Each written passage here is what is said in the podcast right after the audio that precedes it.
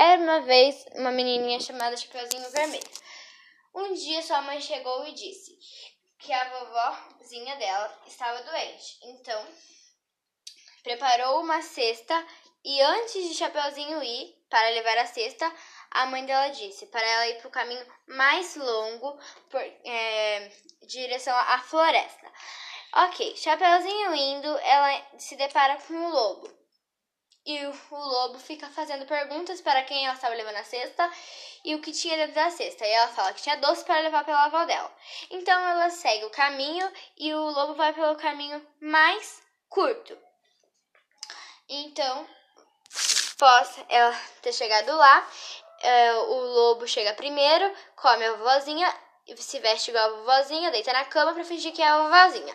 Então o Chapeuzinho chega e vê que a vovozinha está diferente, vê que a vovozinha está diferente e pode fazer as perguntas é, do nariz grande, a boca e etc.